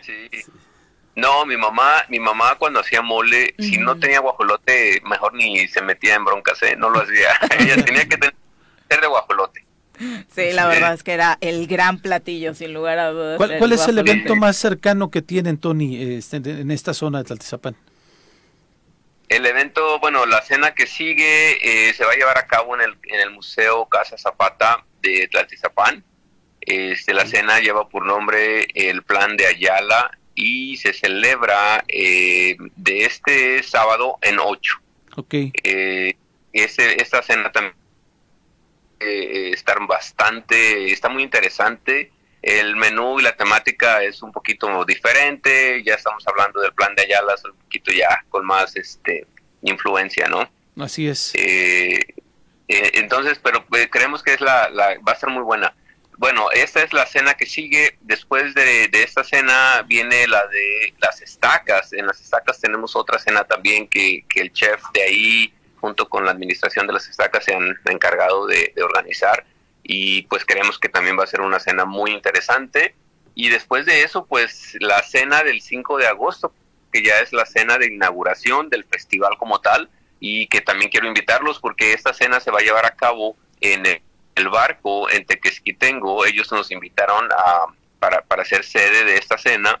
Y aquí si quiero compartirles, tengo invitados muy especiales que van a, chefs muy especiales de nacionales y internacionales que van a tener a cargo esta cena. Entonces va, va a ser bien interesante eh, yo les voy a dar las recetas y ellos se van a, van a hacer muy creativos. Ah, van a interpretar tus recetas, eso está padrísimo. Van a interpretar mis recetas, eh, básicamente pues ellos vienen a colaborar conmigo, pero pues son chefs internacional que, que realmente no conocen la comida tradicional de pueblo como tal y es lo que estamos haciendo. quiero que, que se entiendan por qué la comida mexicana original, auténtica, es diferente ¿no? a lo que se come en el extranjero. Definitivamente es una gran experiencia. Es un reto muy padre porque, bueno, ellos lo, han hecho conmigo en otros países, hoy lo voy a hacer yo con ellos. Tenemos un chef de Francia, este, viene un chef de Colombia, mi, mi amigazo Hugo Mora de aquí de Michoacán también viene, él se suma a esta cena es, y tenemos una cocinera tradicional que nos visita de Michoacán, que es la, la única cocinera tradicional mexicana reconocida por la UNESCO como, declarada por la UNESCO como Patrimonio Cultural de la, de la Nación. Y su nombre es Juanita Bravo. Ella va a estar con nosotros también como parte de este gran evento. Ah, y, la verdad, qué maravilla. Estoy, Sí, estoy de verdad que estoy muy muy feliz por, por poder compartir esto, por concretar este tipo de, eventos aquí en el municipio de Tlaltizapán, lógicamente. Y pues bueno, esperemos que más de esto se siga se siga llevando a cabo en diferentes lugares, ¿no? yo creo que estamos para, para rescatar toda la toda la historia que nos que nos eh, envuelve y que es muchísima además, no nada más gastronómicamente, pero culturalmente también y ojalá que que pues la gente lo, reciba bien con todo esto, ¿no? Y que se siga haciendo, que se haga ya una costumbre de año con año. Esa tradición debe permanecer, por supuesto. Eso sin duda abona a que el estado de Morelos eh, tenga renombre positivo a nivel nacional e internacional con este tipo de actividades, chef. Oye, pero bueno, ya para todos los que estaban listos con lápiz y papel, eh, ¿nos pasas la receta del encacahuatado de setas? Sí, claro que sí. Mira, este, quiero, quiero mencionar aquí, hay un ingeniero en Amacuzac que se está dedicando al cultivo de las setas y nosotros tenemos la fortuna de adquirir el producto de setas de, él. Él las cultiva en su casa, tiene un cultivo muy padre. Anoche estuve ahí con ellos y, me mostraron un poco la, el desarrollo concreto. Este viernes tenemos una clase de cocina gratis eh, para toda la gente en Buenavista de Cuellar y este ingeniero nos va a estar hablando de las setas también por si gustan acompañarnos en Buenavista de Cuellar este viernes a las 5 de la tarde. Pero mira, la receta es muy sencilla. Vamos a hablar del encacahuatado porque es la estrella aquí en, el, en esta receta. Y necesitamos chile morita, más o menos 10. Eh, es un poco picante, así que es un plato picosito. Eh, un kilo de setas silvestres, medio kilo de cacahuates, un cuarto de ajonjolí, una cebolla grande, una cabeza de ajos pelados, media taza de aceite, chocolate criollo al gusto, una cucharada de comino entero, sal y pimienta al gusto. Y, es muy sencillo, Liz. Ah, vamos a poner, eh, vamos a pasar por aceite los chiles moritas, les quitamos las semillas y es que no comen tan picante para tener nada más el sabor. Eh, si comen picosito, dejen las semillas eh, vamos a pasar la cebolla rebanada y el ajo pelado también por aceite. Y este y bueno, el ajonjolí y los cacahuates les recomiendo que sea tostado en un sartén aparte, solamente sin aceite, nada más tostadito. Y después eh, ponemos todo en la licuadora. Aquí podemos agregar un poquito de, de consomé, ya sea de guajolote o de pollo, para ir moliendo esta salsita Después vamos a, empezar a, sazonarla, la freímos y agregamos la sal y la pimienta al gusto. Eh, los cominos van molidos lógicamente. Y eh, cuando nuestra salsa ya esté con una consistencia de mole, más o menos, eh, y con el sabor que, buscamos, el aroma es muy agradable, es muy intenso por los chiles moritas, este, nos vamos a dar cuenta pues que ya está. Las setas, por lo contrario, las vamos a limpiar, las remanamos finito y las pasamos por aceite también en un sartén separado y las agregamos al mole posteriormente. La idea es que las setas también se cocinen con el mole para que nos den el, sabor que tienen, ¿no? Eh, es, las setas es un muy buen eh, suplemento de, no sé si sería suplemento, pero para, para si la gente que no quiere comer carne roja, eh, las setas es, es uno de los vegetales que más se asimilan a la textura y al sabor de la carne. Así es de que puede ser un buen reemplazo de la carne roja. Y además de que tienen un valor nutricional muy, muy importante. Altísimo, sí. Para todos los veganos está perfecto. Sí, y bueno, tortillas a mano de preferencia y unos buenos tacos con todo esto.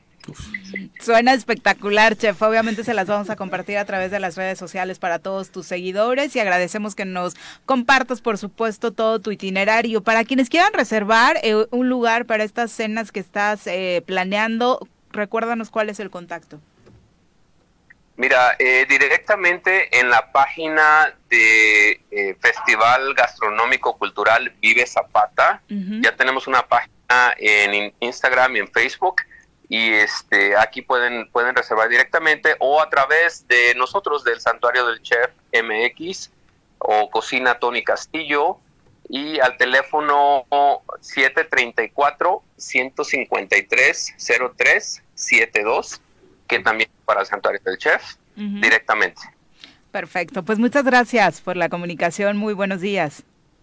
Gracias a ustedes, que tengan un buen día y ojalá nos veamos muy pronto. Un abrazo. Perfecto, muchas gracias. Adiós. Bueno, por supuesto que se abre apetito, ¿no? Escuchando al chef Tony Castillo. Sí, además. Delicias. delicias. Y qué bueno que le están funcionando todas estas cenas eh, temáticas, ¿no? Que están teniendo éxito. Ojalá en el museo, sí. Ahorita el tema son las lluvias, ¿no? Pero seguramente están previendo ahí la situación para para que no tenga ningún accidente. Viri, una mala noticia, ¿no? Una mujer fue asesinada de un balazo en la cabeza en la colonia Lomas de Aguatlán, en el municipio de Cuernavaca. Fue en el camino de terracería a un costado de la avenida de Lomas de Aguatlán, cerca de la privada Capulín, donde quedó el cuerpo sin vida de la mujer de aproximadamente 35 años. Vecinos de la zona refirieron a las autoridades municipales que escucharon algunos disparos y después encontraron el cadáver de la víctima en este lugar. Ya, desde luego, el lugar está acordonado, las autoridades están trabajando, pero sí, tenemos esta mala noticia en el municipio de Cuernavaca el día de hoy. Qué terror, por supuesto, que tengamos que compartir eh, este tipo de información a estas horas del día y que, por supuesto, sobre todo eso, ¿no? Que la violencia desafortunadamente no pare. No para. Exacto. Eh, son las 8 con 42 de la mañana. Hay eh, información, toda esta que ha estado circulando en torno a lo recientemente ocurrido con el puente en Cuernavaca, que nos lleva a repensar exactamente qué le puede ofrecer Morelos en cuanto a infraestructura turística a quienes nos visitan, qué hay que hacer para reivindicar el, el nombre de nuestra entidad tras esta, pues por supuesto que es mala, mala imagen. Eh, por eso quisimos platicar con un experto en estos temas. Nos acompaña a través de la línea telefónica Gerardo Gama de la Escuela de Turismo de la Universidad Autónoma del Estado eh, de Morelos, a quien por supuesto recibimos con muchísimo gusto. Eh, Gerardo, ¿cómo te va? Muy buenos días. Buenos días, Viri, Carlos, Pepe. Buenos días, gracias por la invitación. No, al contrario, muy buenos días, Gerardo. Eh, digo, más allá de ahondar, que ya será incluso en términos de las fiscalías quienes realicen la investigación respecto a lo sucedido con el puente y demás, ¿cuál es tu análisis respecto a esto, la infraestructura turística eh, pues tan menoscabada que hay en Morelos de pronto eh, y, y qué se tiene que hacer para reivindicar el buen nombre de nuestra entidad? Pues mira, eh, más que más que experto, un, eh, amante de la ciudad de donde nació y donde vive es Cuernavaca y, que me da la oportunidad también de pues de opinar de todos estos estos temas. Fíjate que lo hemos estado platicando con con algunos profesores, con investigadores, con estudiantes eh, y, y, bueno hablábamos de primero de la responsabilidad de las barrancas. Las barrancas tenemos entendido que que que la jurisdicción es federal, estatal y municipal, es, decir, los tres niveles de gobierno tienen eh, responsabilidad en las barrancas.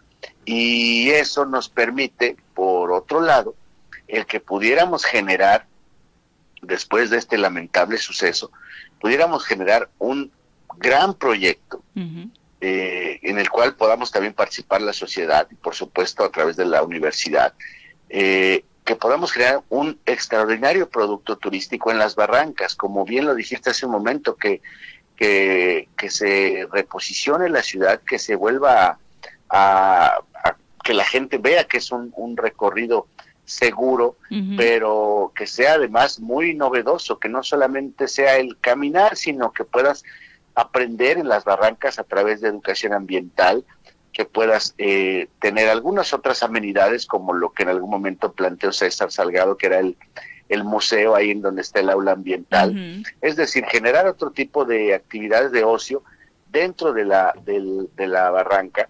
Eh, y no solamente eh, hablo del paseo ribereño Alfonso Sandoval Camuña, sino también en algún momento, como ya lo hemos estado también trabajando, recuperar el salto de San Antón, que, que si bien es cierto, tenemos que trabajar mucho con la parte del agua, pero no es algo imposible, lo podemos este, resolver, ¿no? Y obviamente con una eh, infraestructura nueva, eh, fuerte, por supuesto, que otorgue seguridad a los visitantes y a los turistas y que te permita eh, disfrutar de esa caída del salto de más de 30 metros de altura y por otro lado, me regreso al paseo ribereño, pues que obviamente te permite también conocer eh, esas eh, extraordinarias barrancas de Cuernavaca que incluso en algunos casos hasta se pueden ampliar todavía más los, los recorridos y que puedas, como lo venían haciendo en algunos años, en algunas administraciones municipales, que se sigan haciendo los recorridos nocturnos, que se sigan eh, subiendo en el, en el turibús, los, los bajan y los recogen en otro lugar, es decir, que que se vuelva a recuperar este, este, este producto turístico, que se ponga en valor, pero obviamente con, un, eh, con una coordinación entre los tres niveles de gobierno para poder recuperar este paseo ribereño. Porque además es, es increíble que a estas alturas del partido, Cuernavaca, con este gran potencial que tiene a través de sus barrancas, tenga sus barrancas abandonadas, sucias, apestosas, con eh, desafortunadamente, eh, eh, es bien triste, con sofás, salas, colchones, las tuberías de los baños dando para allá, o sea, es increíble. Sí, debo decir que el doctor Rafael Monroy Ortiz, profesor investigador de la Facultad de Arquitectura, hizo de hecho un estudio muy serio eh, y, además eh, eh, un libro del, si no me recuerdo se llama El monstruo de la barranca, para que para que nos demos cuenta de todas las descargas de aguas residuales que tiene, toda la basura que llega a, al Salto de San Antón, que viene desde el río Tetela, es una de las más contaminadas de, eh, de, la región de, México y, que, y que obviamente la, la, idea es pues eh, recuperar, bien lo acabas de decir, Vidi, tenemos, eh, somos de los pocos centros históricos y no de los únicos en el mundo que tiene barrancas en, su centro histórico, que su primer cuadro y que tiene eh, bastante historia, eh, tiene, barrancas, entonces yo creo que, que, sin duda podríamos tener eh, un gran centro histórico si ya se ha trabajado la parte de, arquitectura, de imagen urbana, de mobiliario urbano, de vegetación, todo eso, en la parte de superior. Yo creo que ahora le, nos toca trabajar en las barrancas. En las barrancas se puede hacer incluso proyectos de iluminación para que puedas visitar en la tarde, en la noche, que sean espacios seguros, que incluso puedan ser corredores eh, eh, seguros para los visitantes, para los turistas, y yo creo que con eso podríamos, eh, pues como bien dijiste hace un momento, mejorar la imagen que tenemos por el momento a nivel nacional. Y la postura, como siempre, es que la universidad y sus expertos en este caso estarían obviamente con todo el ánimo de colaborar en un proyecto así.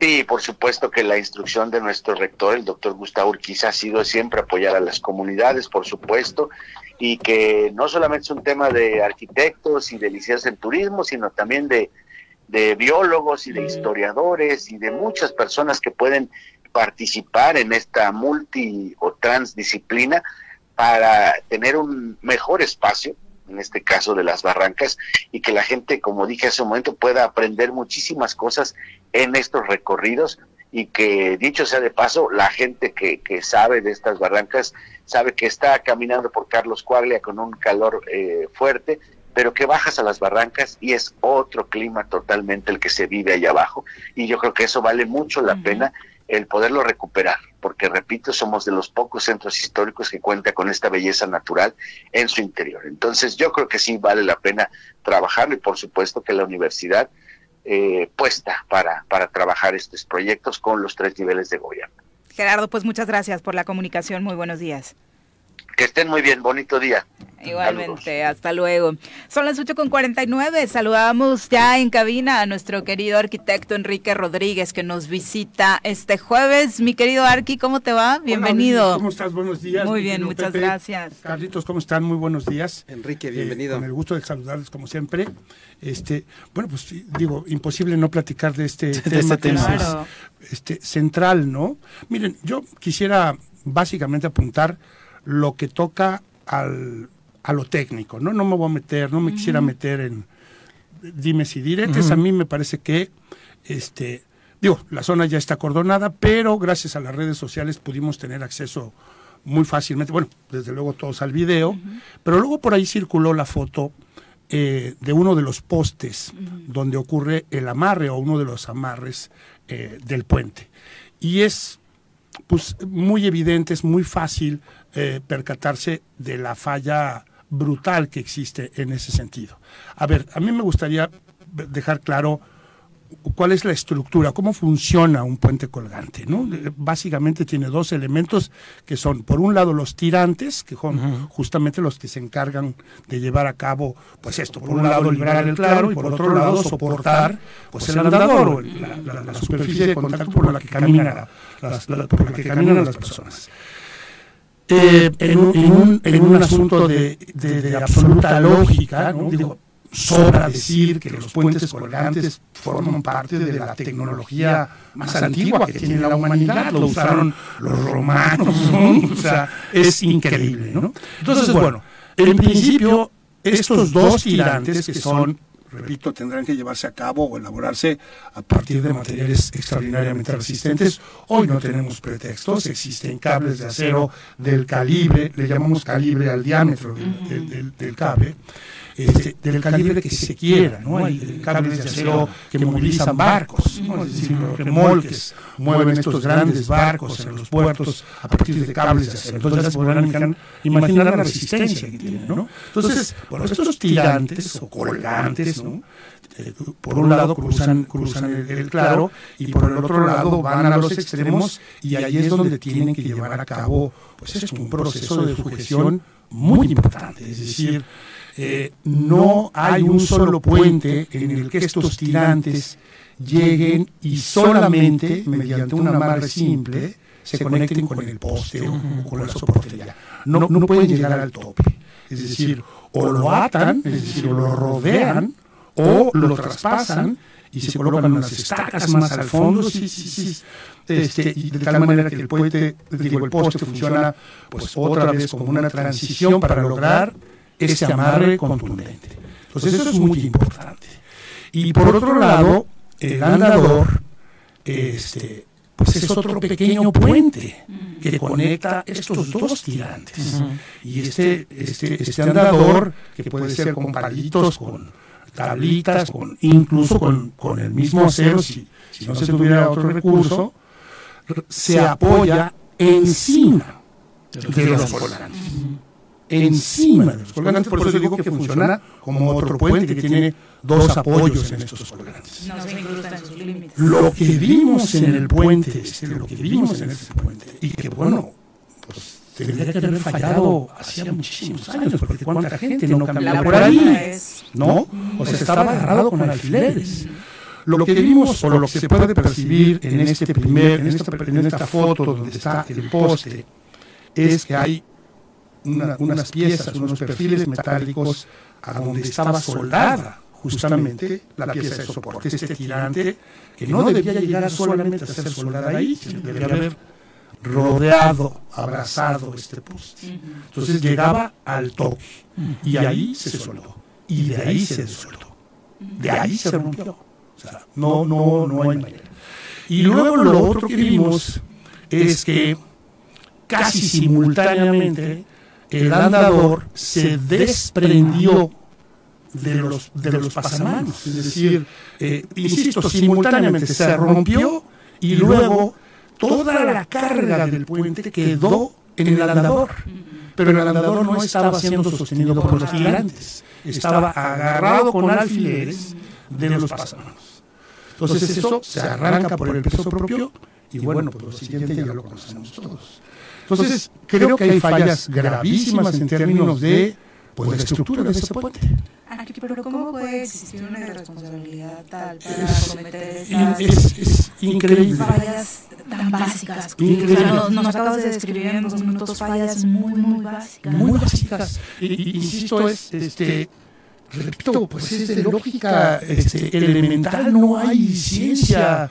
Bueno, si la hay, insisto hubieras dicho y dices, para una foto, claro. la foto afuera porque el puente no sirve. Claro, claro. digo, no, a ver, la, digo, la otra falla es todas las o sea, todas estas articulaciones, a las uniones que hay entre elementos estructurales les llamamos articulaciones, ¿no?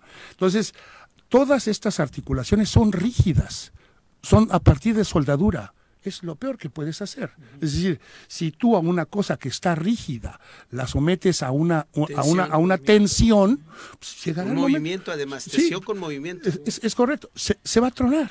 Se va a romper porque no está diseñada, no está pensada para eso, ¿no? Entonces, los pasamanos que quedan, ¿no?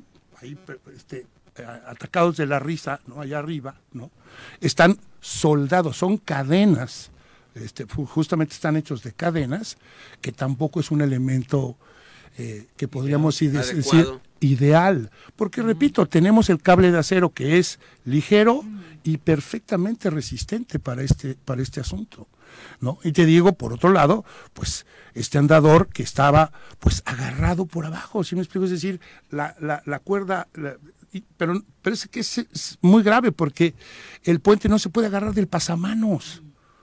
El puente tiene que estar soportado en una estructura independiente y, y no fue así, ¿no? Entonces, digamos, ahora que vemos esto, bueno, pues claro que tenía que caerse, no había razón alguna para que resistiera. De hecho, como decías, la pregunta es por qué aguantó tanto, ¿cómo, aguantó tanto? aguantó tanto, no? Este, no es un tema tampoco de mantenimiento, repito, no es, o sea, no es, oye, pues le hubieran echado más soldadura.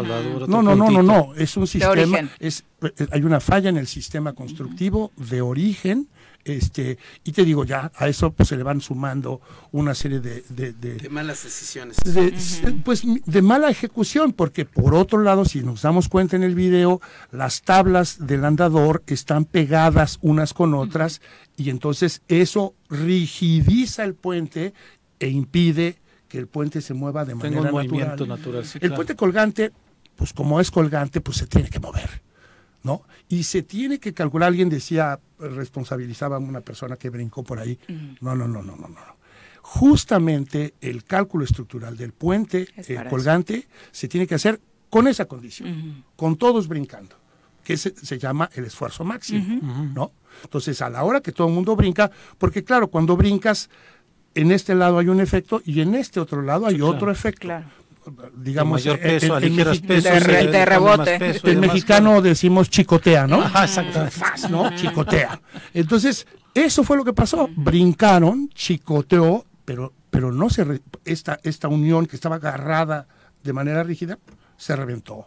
Se reventó porque pues porque no estaba no, era la solución no, era la solución adecuada lamentable por, por, las víctimas desde acá nuestra solidaridad con todos ellos pero es este increíble ¿no? que no se tenga, eh, pues esto, un, un, recorrido previo de, examin, de, de, examinación y de determinar pues oye, este puente no sirve. seguro. No, sirve para sí, y de pronto también, nada más para, para concluir por cuestiones de tiempo, hemos enfatizado mucho que por supuesto en el ámbito político hay mucha responsabilidad, pero también eh, de quién lo construye, Arqui. O sea, como profesionales, creo que así te contrata el político más corrupto y te diga, ahórrate todo esto, no, no puedes hacer algo así, ¿no? No, definitivamente hay una responsabilidad compartida, quien ejecuta, eh, eh, quien, quien diseña, quien ejecuta y quien supervisa tienen ahí este, pues toda la responsabilidad eh, al respecto, es decir, no hay, no hay manera de, quitárselo, ¿no? Sin duda. Pues muchas gracias, Arqui, por esta explicación tan oportuna. Gracias a ustedes. muy buenos días. Muy buenos días. Carlos, muchas gracias por acompañarnos. muy buenos días. Pepe, gracias. muy buenos días. Los esperamos mañana en punto de las 7. Gracias por acompañarnos. ¡Uy! ¡Se acabó! Pues así es esto la revista informativa más importante del centro del país, El Choro Matutino. El Choro Matutino.